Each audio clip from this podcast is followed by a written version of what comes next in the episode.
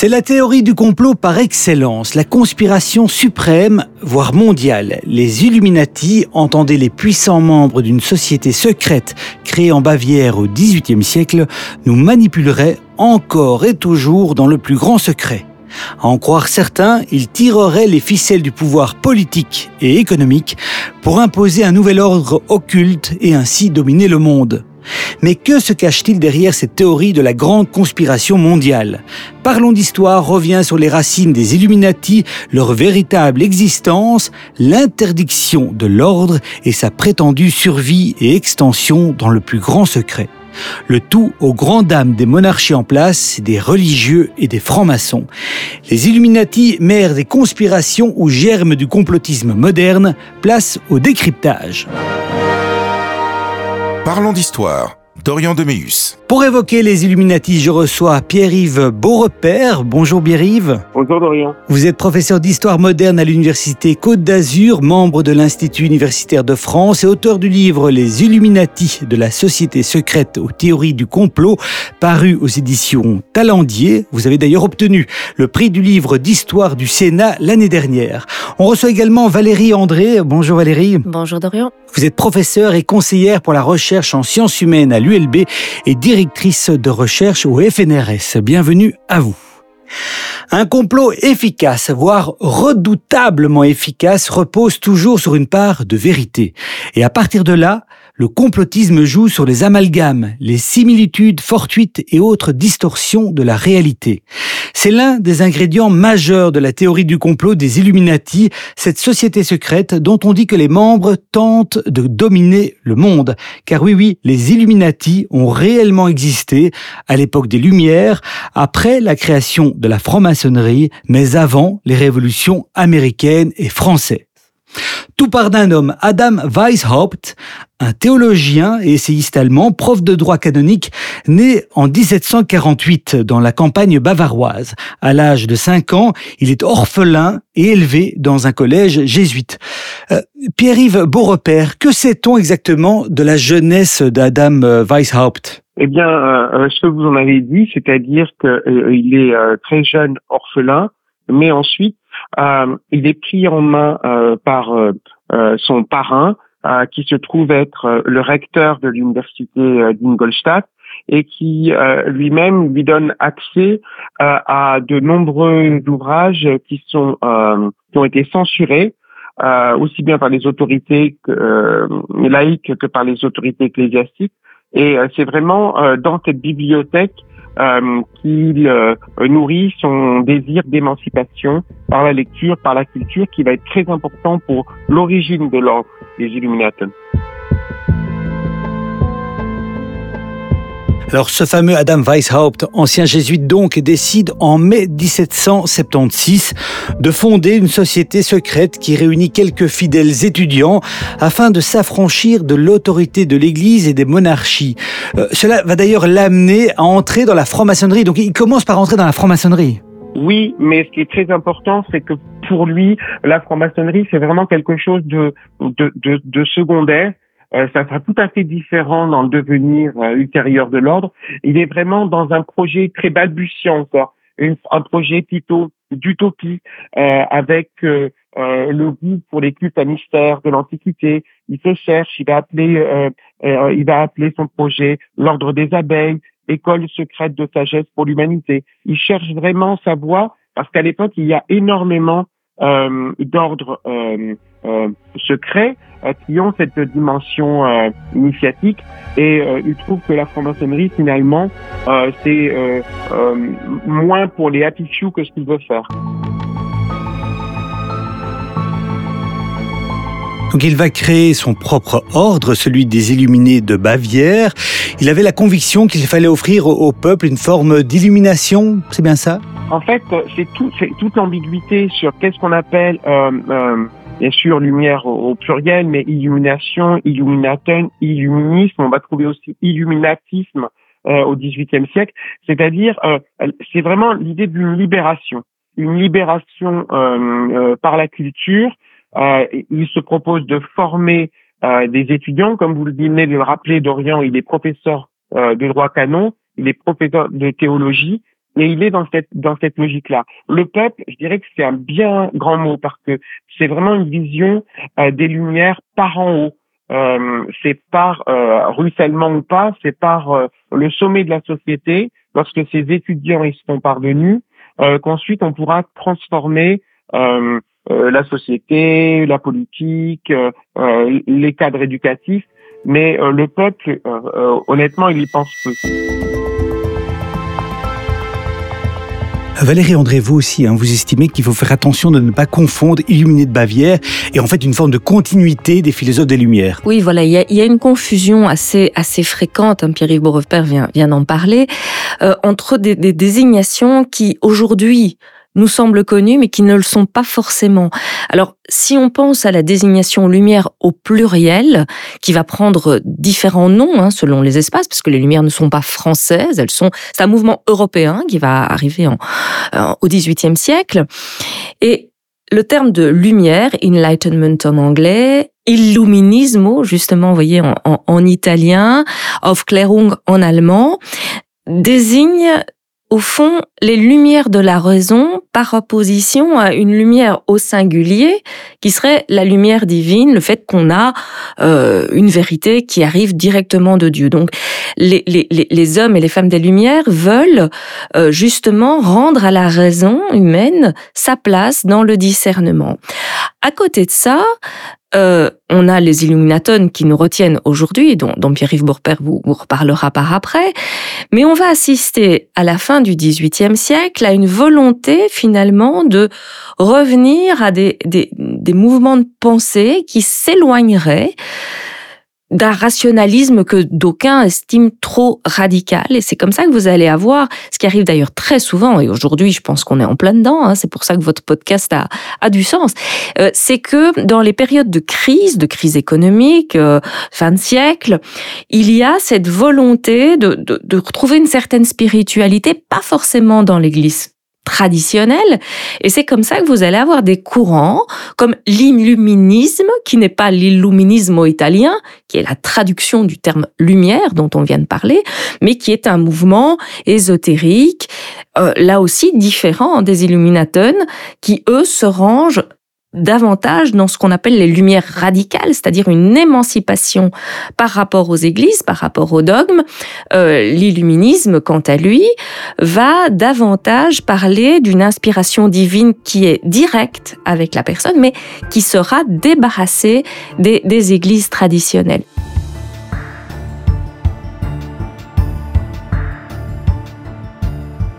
Pierre-Yves Beaurepaire, quel est le fondement philosophique des Illuminés de Bavière? Alors, je pense qu'il y en a plusieurs.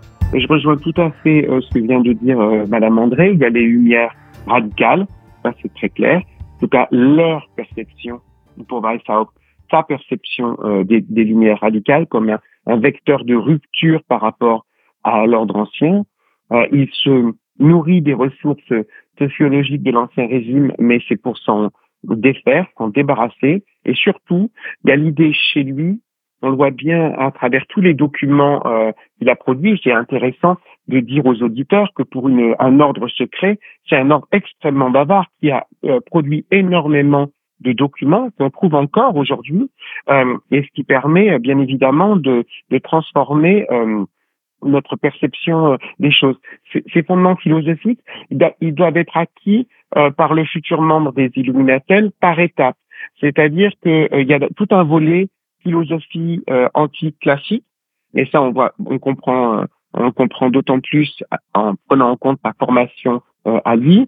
Et il explique que progressivement, on va arriver vers la lecture de philosophes contemporains, euh, matérialistes, euh, il prend l'exemple du baron d'Holbach, euh, d'Helvétius, voilà. Mais que ça doit se faire progressivement pour ne pas effrayer hein, celui qu'on va appeler le minerval, c'est-à-dire euh, celui qui est au début de son cheminement dans l'ordre.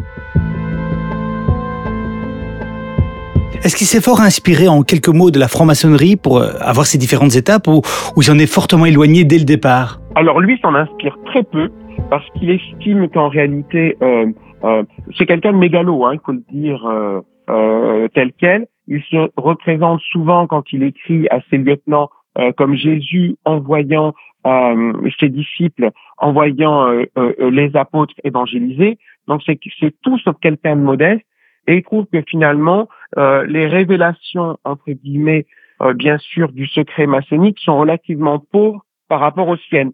Alors qu'en réalité, euh, ceux qui vont le rejoindre très rapidement et ceux qui vont donner aux Illuminaten euh, son importance, eux, vont expliquer que dans le cadre de la maçonnerie, il y a tout un aspect rituel, symbolique, cheminement extraordinairement riche il se, il se crée au XVIIIe siècle et qu'on peut puiser dans ce répertoire, ce répertoire-là. Mais lui, il le fait très peu. Pourquoi Adam Weishaupt se fait-il appeler Spartacus? Ah, C'est une bonne question. Euh, justement, et, euh, quand on lui a posé la question, il a dit euh, Et euh, qu'aurez-vous pensé si je me faisais appeler euh, César, Auguste? Voilà. Donc en fait, il est dans la rupture en choisissant euh, Spartacus. Il est dans l'idée de briser les chaînes symboliquement, mais ça mérite d'autant plus l'attention, ce qui est rarement le cas, que euh, parmi tous les, membres des Illuminati, il y a des choix très différents. Il y a des choix qui sont plutôt inspirés euh, donc euh, de la philosophie, s'appelait Socrate, etc. ou des noms qui sont des noms d'auteurs, d'artistes. Mais lui choisit clairement la rupture en prenant comme nom d'ordre Spartacus. Oui, moi, moi, ce qui me frappe justement dans, dans ce nom euh, qu'il a choisi, c'est vraiment la symbolique de l'esclavage. Hein, c'est rompre euh, justement avec un esclavage de la pensée, c'est une révolte par rapport à quelque chose qui nous opprime. Donc là, je pense qu'il y a quelque chose de très fort dans le choix qu'il euh, fera de, de, de, ce nom d'arme, si vous voulez. Tant dans les symboles, les rituels, la philosophie que dans ses membres, les premiers illuminés étaient proches, voire originaires de la franc-maçonnerie. Mais il est essentiel de différencier évidemment euh, les deux de cette société euh, secrète des illuminés, euh, même si, rien à faire, mais il, allait recruter principalement chez les francs-maçons, Valérie. Oui, et, pas toujours de manière très honnête, hein, parce que justement, on avait parfois des, des, des candidats maçons qui rentraient dans des loges qui n'en étaient pas tout à fait, enfin, hein, et qui étaient davantage justement inspirés par euh, par Weishaupt.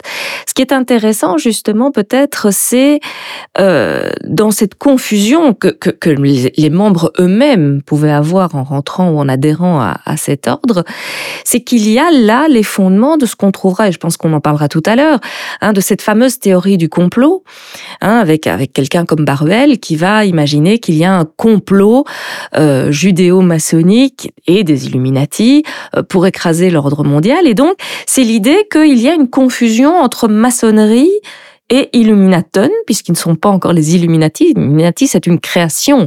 Hein, c'est Robinson qui les appellera Illuminati. Euh, il y a là une confusion qui va s'opérer très rapidement dans l'esprit des gens, enfin à la fin du siècle en tout cas, entre la maçonnerie, il y avait une proximité, mais là, euh, Pierre-Yves Beaurefer vient de vous vient de vous le rappeler. Hein, Weishaupt euh, ne conçoit pas son ordre comme étant euh, une émanation de la maçonnerie. Bien au contraire, il la trouve beaucoup plus radicale et il veut vraiment s'en séparer.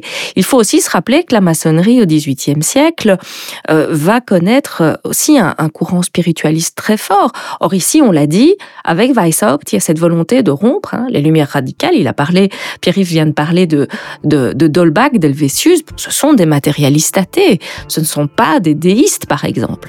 Et donc là, vous voyez, il y a, une grosse différence.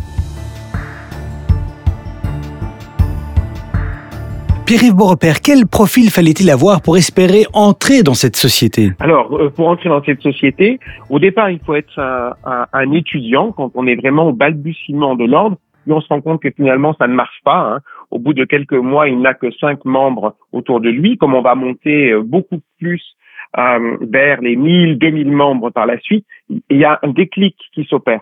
Ce déclic, euh, c'est un maçon très important qui l'opère. Il s'appelle Knige, un baron, et lui comprend qu'il faut choisir des membres un peu plus âgés, pas forcément très âgés, mais un peu plus âgés que simplement en formation, pour leur appartenance euh, euh, sociale. On est dans le cadre de d'un ancien régime, euh, aussi bien euh, à la noblesse que à la bourgeoisie supérieure, mais aussi à ceux qui, qui servent aussi bien comme militaires ou civils les les États germaniques, puisque les Illuminaten sont nés en Allemagne. Il faut rappeler que c'est une mosaïque depuis 300 États, donc il y a toute cette noblesse de service qui, d'après eux, n'attend euh, que d'être euh, capté euh, euh, vers les Illuminatons. Et ça, je pense que c'est très important en étant choisi pour sa réputation, en étant parrainé.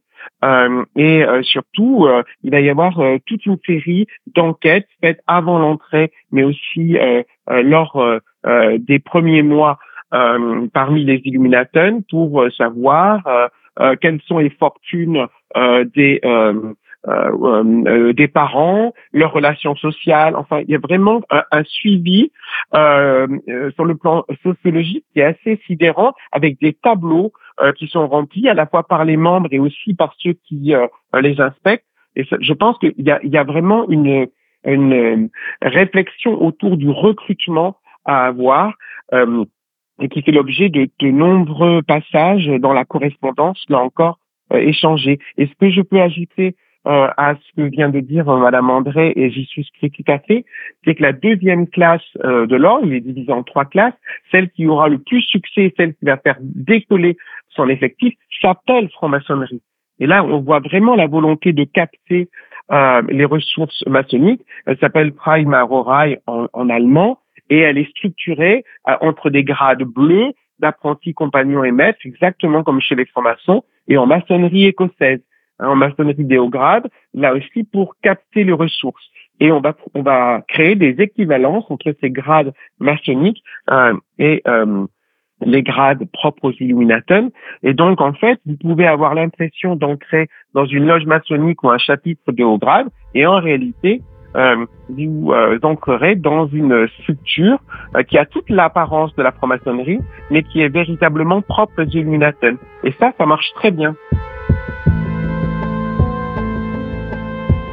Ça marche tellement bien que cet ordre va compter plus de 1500 membres, dont certaines personnalités comme l'écrivain Goethe. Le succès est donc au rendez-vous au point de gêner et inquiéter le duc de Bavière, les instances religieuses et maçonniques. En 1785, soit neuf ans après la fondation de l'ordre des Illuminés de Bavière, ses membres seront poursuivis et condamnés à mort. Bref, la menace contre l'ordre établi n'était pas prise à la légère, Pierre-Yves. Oui, tout à fait. Il y a, il y a un, un, recrutement euh, euh, qui, qui s'intensifie très rapidement et forcément à 1500 voire à 2000 membres, euh, même si vous cloisonnez, vous cloisonnez énormément euh, entre les églises minervales et puis de manière euh, générale des classes de, de l'ordre, euh, il commence à y avoir des fuites, il commence à y avoir des divisions parce que certains trouvent qu'ils progressent plus vite euh, que leurs voisins euh, pro progressent plus vite dans l'ordre qu'eux.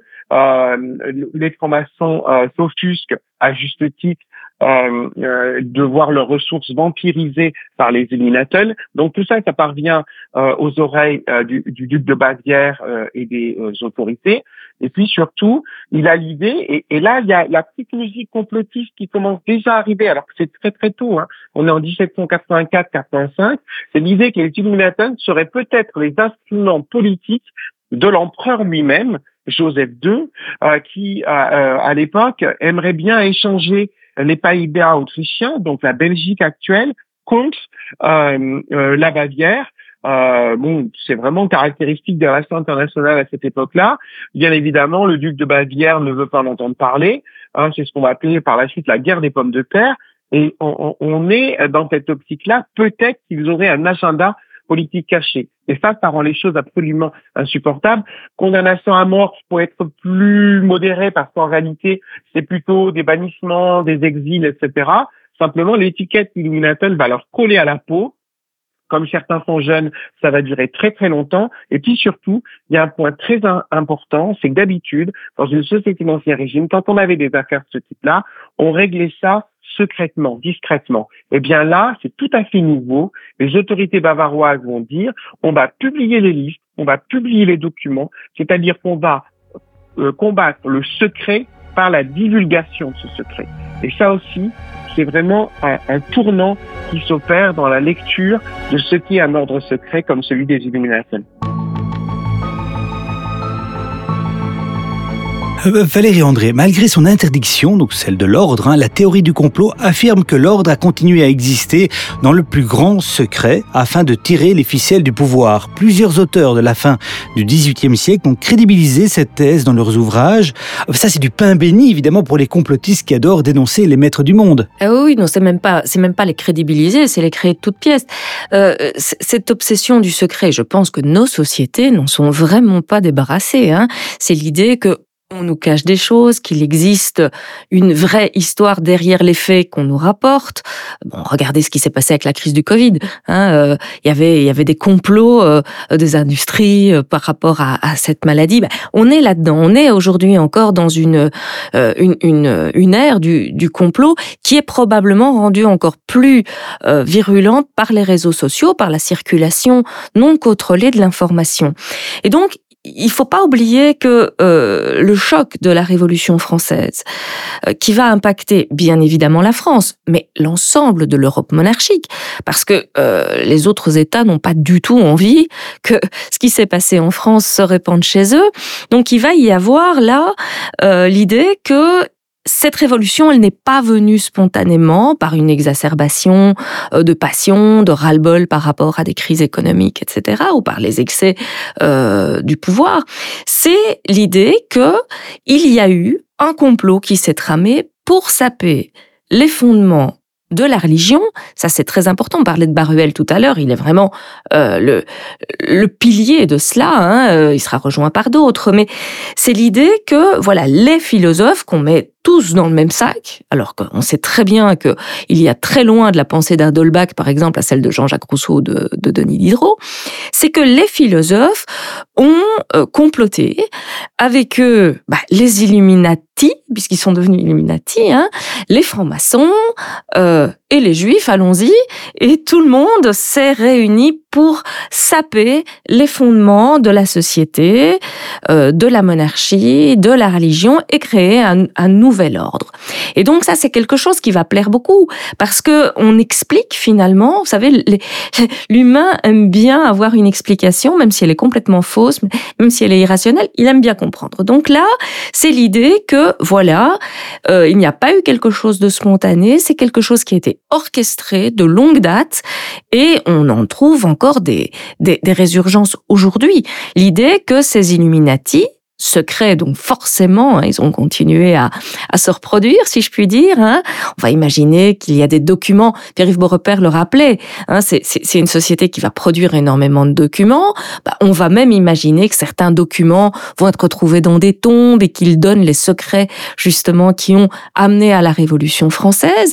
Et donc, on va avoir cette, idée qui va continuer à se nourrir et tout le 19e siècle va être euh, nourri par cette pensée complotiste euh, qui ne s'arrêtera évidemment pas au 20e siècle et certainement pas aujourd'hui.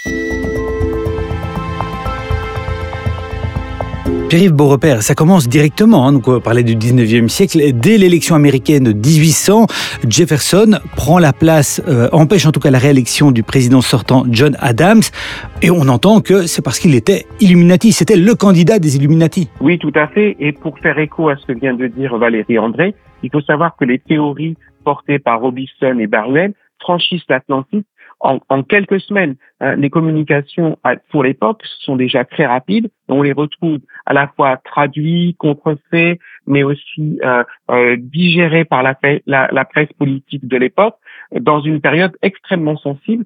C'est celle de euh, la campagne électorale des années 1798-1800. Et donc, effectivement, on fait tout à fait le, le, le parallèle avec euh, la réélection manquée de Donald Trump en, en 2020 parce que l'idée, c'est que celui qui a été le plus proche de la Révolution française, Jefferson, parce qu'il était ambassadeur des États-Unis, des jeunes États-Unis auprès de la Révolution, il a été très proche des, révolutionnaires français. Il a, euh, quand il y a des tensions qui apparaissent très tôt entre les États-Unis et euh, euh, la France jacobine, il essaye de calmer le jeu. Euh, il devient automatiquement suspect pour les plus conservateurs euh, donc des dirigeants politiques euh, américains. Et ce qui est très important, c'est qu'on a exactement le même phénomène que pour Trump. notamment de tous les pasteurs qu'on appelle congrégationalistes, qui sont en fait des pasteurs conservateurs, voire réactionnaires, qui prennent la parole à cette époque-là pour dire que John Adams est leur candidat. À l'inverse, euh, Jefferson est, est, celui qui faire euh, des filles des citoyens américains, c'est une expression de l'époque, des concubines des Illuminati.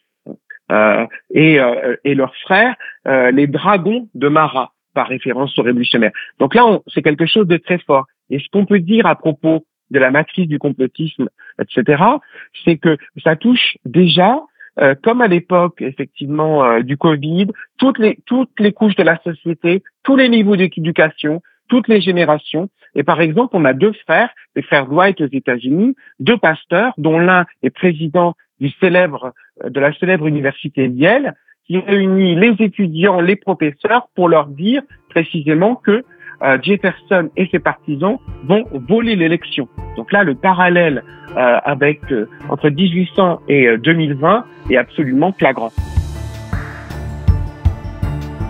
Ce qui est impressionnant aussi, c'est qu'entre cette période, donc on parle de 220 ans, hein, évidemment, entre cette période, on a connu la montée euh, des bolcheviks, des fascistes, évidemment aussi, et donc on se rend compte que les Illuminati sont à chaque fois pointés du doigt. Donc quand, on parle des conspirateurs euh, francs-maçons, sionistes, communistes, les, organisations internationales et même la CIA, d'où est-ce que ça vient, Valérie euh, André, ce fait que finalement, c'est pratique d'avoir ces Illuminati qu'on peut mettre à toutes les sauces? Mais oui, parce qu'il y a tout le fantasme qui les entoure, et là je pense que la notion de secret qu'on a déjà évoquée ici est, est, est au cœur même de tout ça, c'est que euh, ce qu'on ne connaît pas fascine et donc on va y mettre toute une série euh, de, fantasmes avec l'idée que euh, il y a des choses qui sont cachées commun des mortels et que donc à partir du moment où il y a quelque chose de caché, il y a ces, ces initiations dont, dont, dont Pierre-Yves Beaurepaire a parlé et que donc bah voilà vous et moi on est en train de dialoguer et peut-être que bah, je ne sais pas moi si euh, dans mon dos vous n'avez pas été formé par des gens qui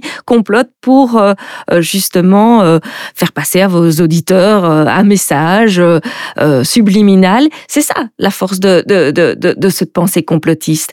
C'est d'imaginer une réalité qui est crédible, entre guillemets, auprès de ceux euh, auxquels on, va la divulguer, et qui va expliquer toute une série de choses qui dérangent dans le quotidien en disant ah, mais oui mais euh, vous ne savez pas pourquoi c'est comme ça mais c'est parce qu'il y a quelque chose qui se fait derrière vous.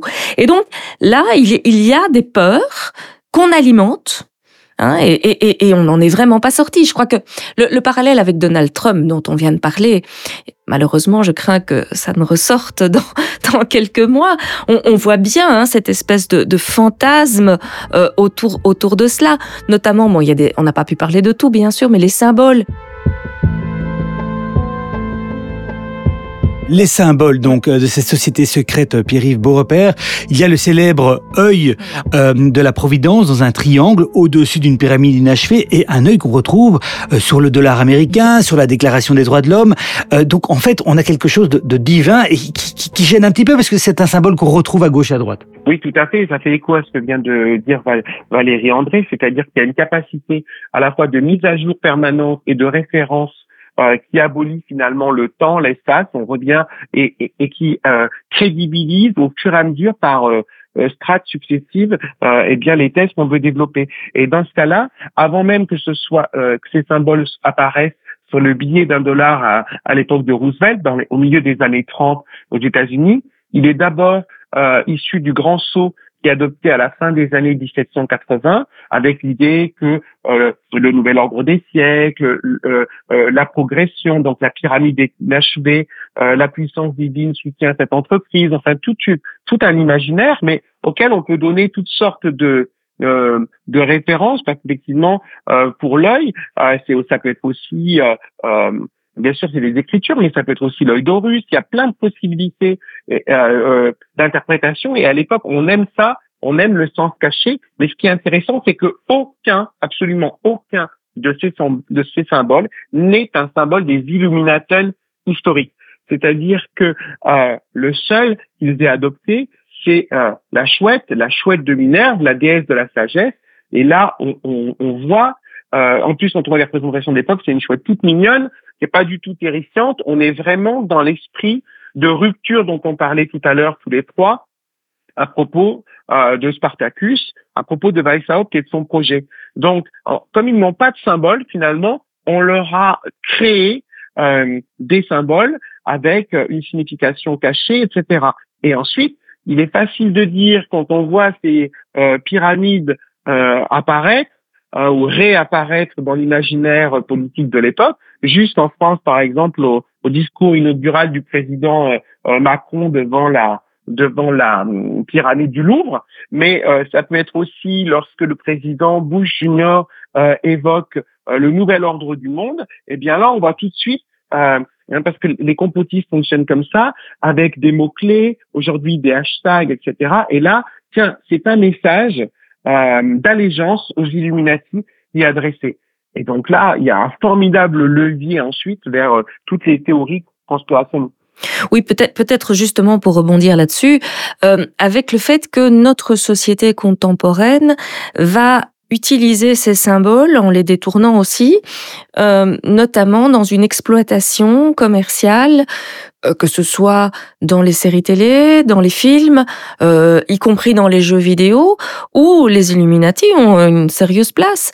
Hein, si vous regardez euh, toute une série de, de romans à succès, je pense au roman de Dan Brown par exemple, ou, euh, ou Angers Démon. Voilà, Angers Démon. Bah là, vous voyez qu'on on réactualise sans cesse ces fantasmes-là. On recherche ces symboles partout. On va, si, si on croise en effet une chouette, on va dire ah, ben voilà, c'est c'est un, un, un, élément caché qu'on a placé là parce qu'ils vont se reconnaître entre eux. Et donc on nourrit, si vous voulez, par une popularisation. On parlait tout à l'heure du caractère élitiste de ces sociétés secrètes. Ben, Aujourd'hui, il y a une sorte de divulgation de masse avec une exploitation commerciale euh, de, de, de, de ce goût pour le secret qu'on va euh, retrouver dans des séries policières, y compris dans des jeux vidéo. Hein. Euh. Donc la culture populaire a relancé un petit peu ce complot, si je vous comprends bien je suis pas sûre que ce soit la culture populaire. Je pense que c'est ceux qui la lui font manger, c'est-à-dire ceux qui la produisent. Et donc, comme on aime ça, il y a, y a cette fascination pour. Euh, euh, on a l'impression du coup que si on nous révèle ces éléments, on fait partie des initiés. On sait ce que d'autres ne savent pas. Et donc on se sent un petit peu euh, euh, valorisé. Hein. Il suffit de regarder les commentaires, on parlait des réseaux sociaux tout à l'heure, des gens qui mettent en garde, attention, vous croyez bêtement ce que vous dit la Libre Belgique, par exemple, hein, euh, ou la, la, RTBF, mais non, non, non, nous, nous savons qu'il y a quelque chose derrière ça. Et donc c'est ce qu'on a vu avec la crise du Covid, c'est ce qu'on voit tout le temps. Hein, tous ces espèces de faux lanceurs d'alerte qui vont dire, mais vous, vous ne vous rendez pas compte, vous vous faites manipuler. Et donc là, si vous voulez, c'est la théorie du complot qui, qui ressort sort euh, sous différents, un petit peu comme un phénix qui ressort de, de, ses cendres et qui chaque fois euh, a, a, une, une figure différente.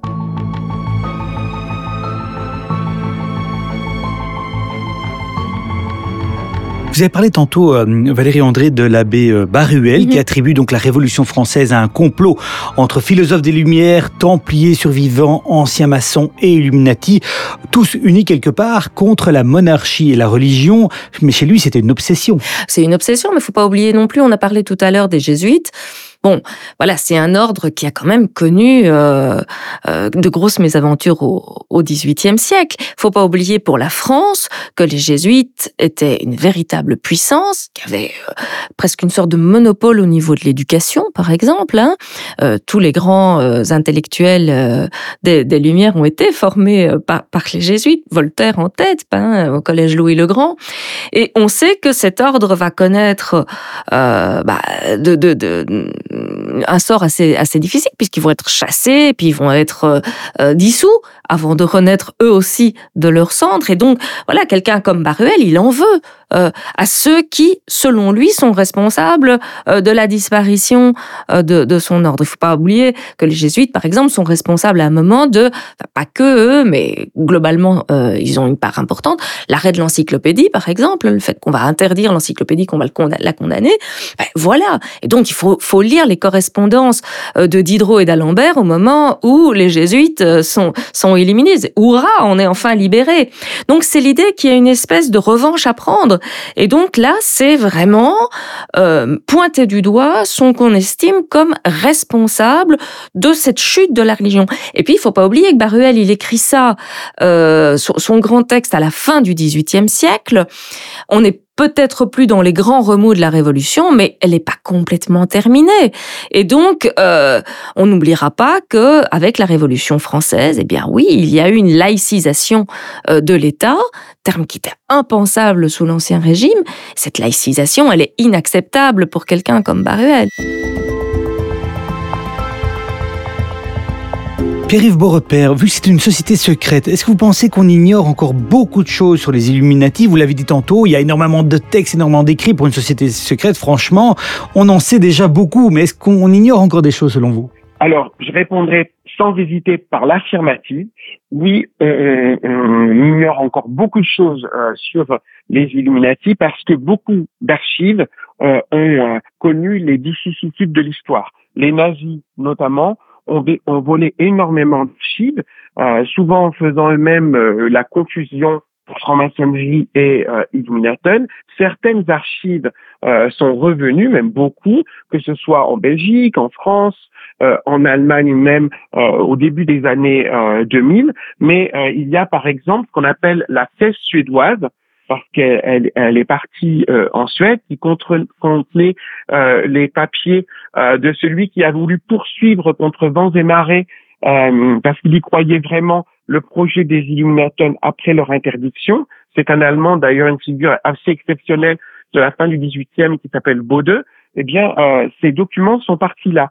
Et moi, quand j'écrivais le livre que vous avez évoqué tout à l'heure, il y a un certain nombre de documents que je n'avais pas.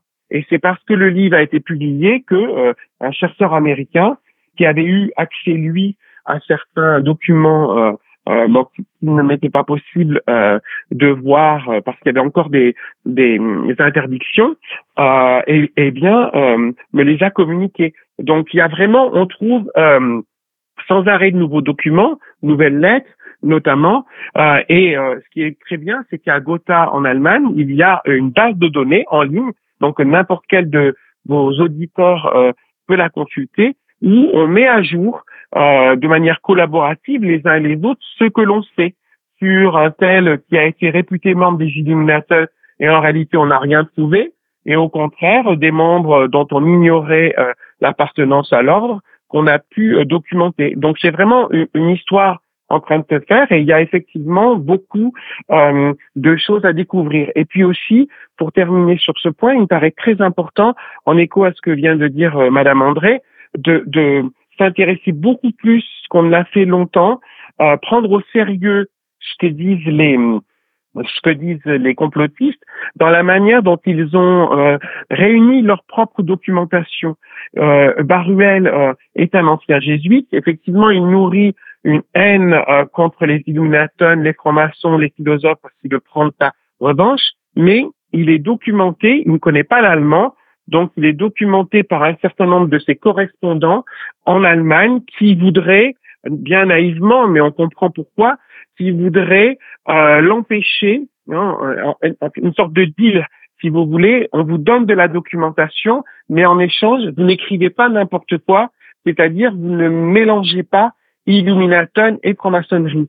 Et très cyniquement, euh, Baruel prend la documentation, mais ensuite, il en fait ce qu'il en veut. De la même façon, euh, Robinson est un écossais, c'est un savant, c'est un naturaliste, donc c'est pas du tout quelqu'un qui serait euh, euh juste sujet euh, euh, à une sorte de paranoïa complotiste. Eh bien, il profite des relations de la diaspora écossaise euh, juste en Allemagne à cette époque-là pour obtenir euh, de la documentation.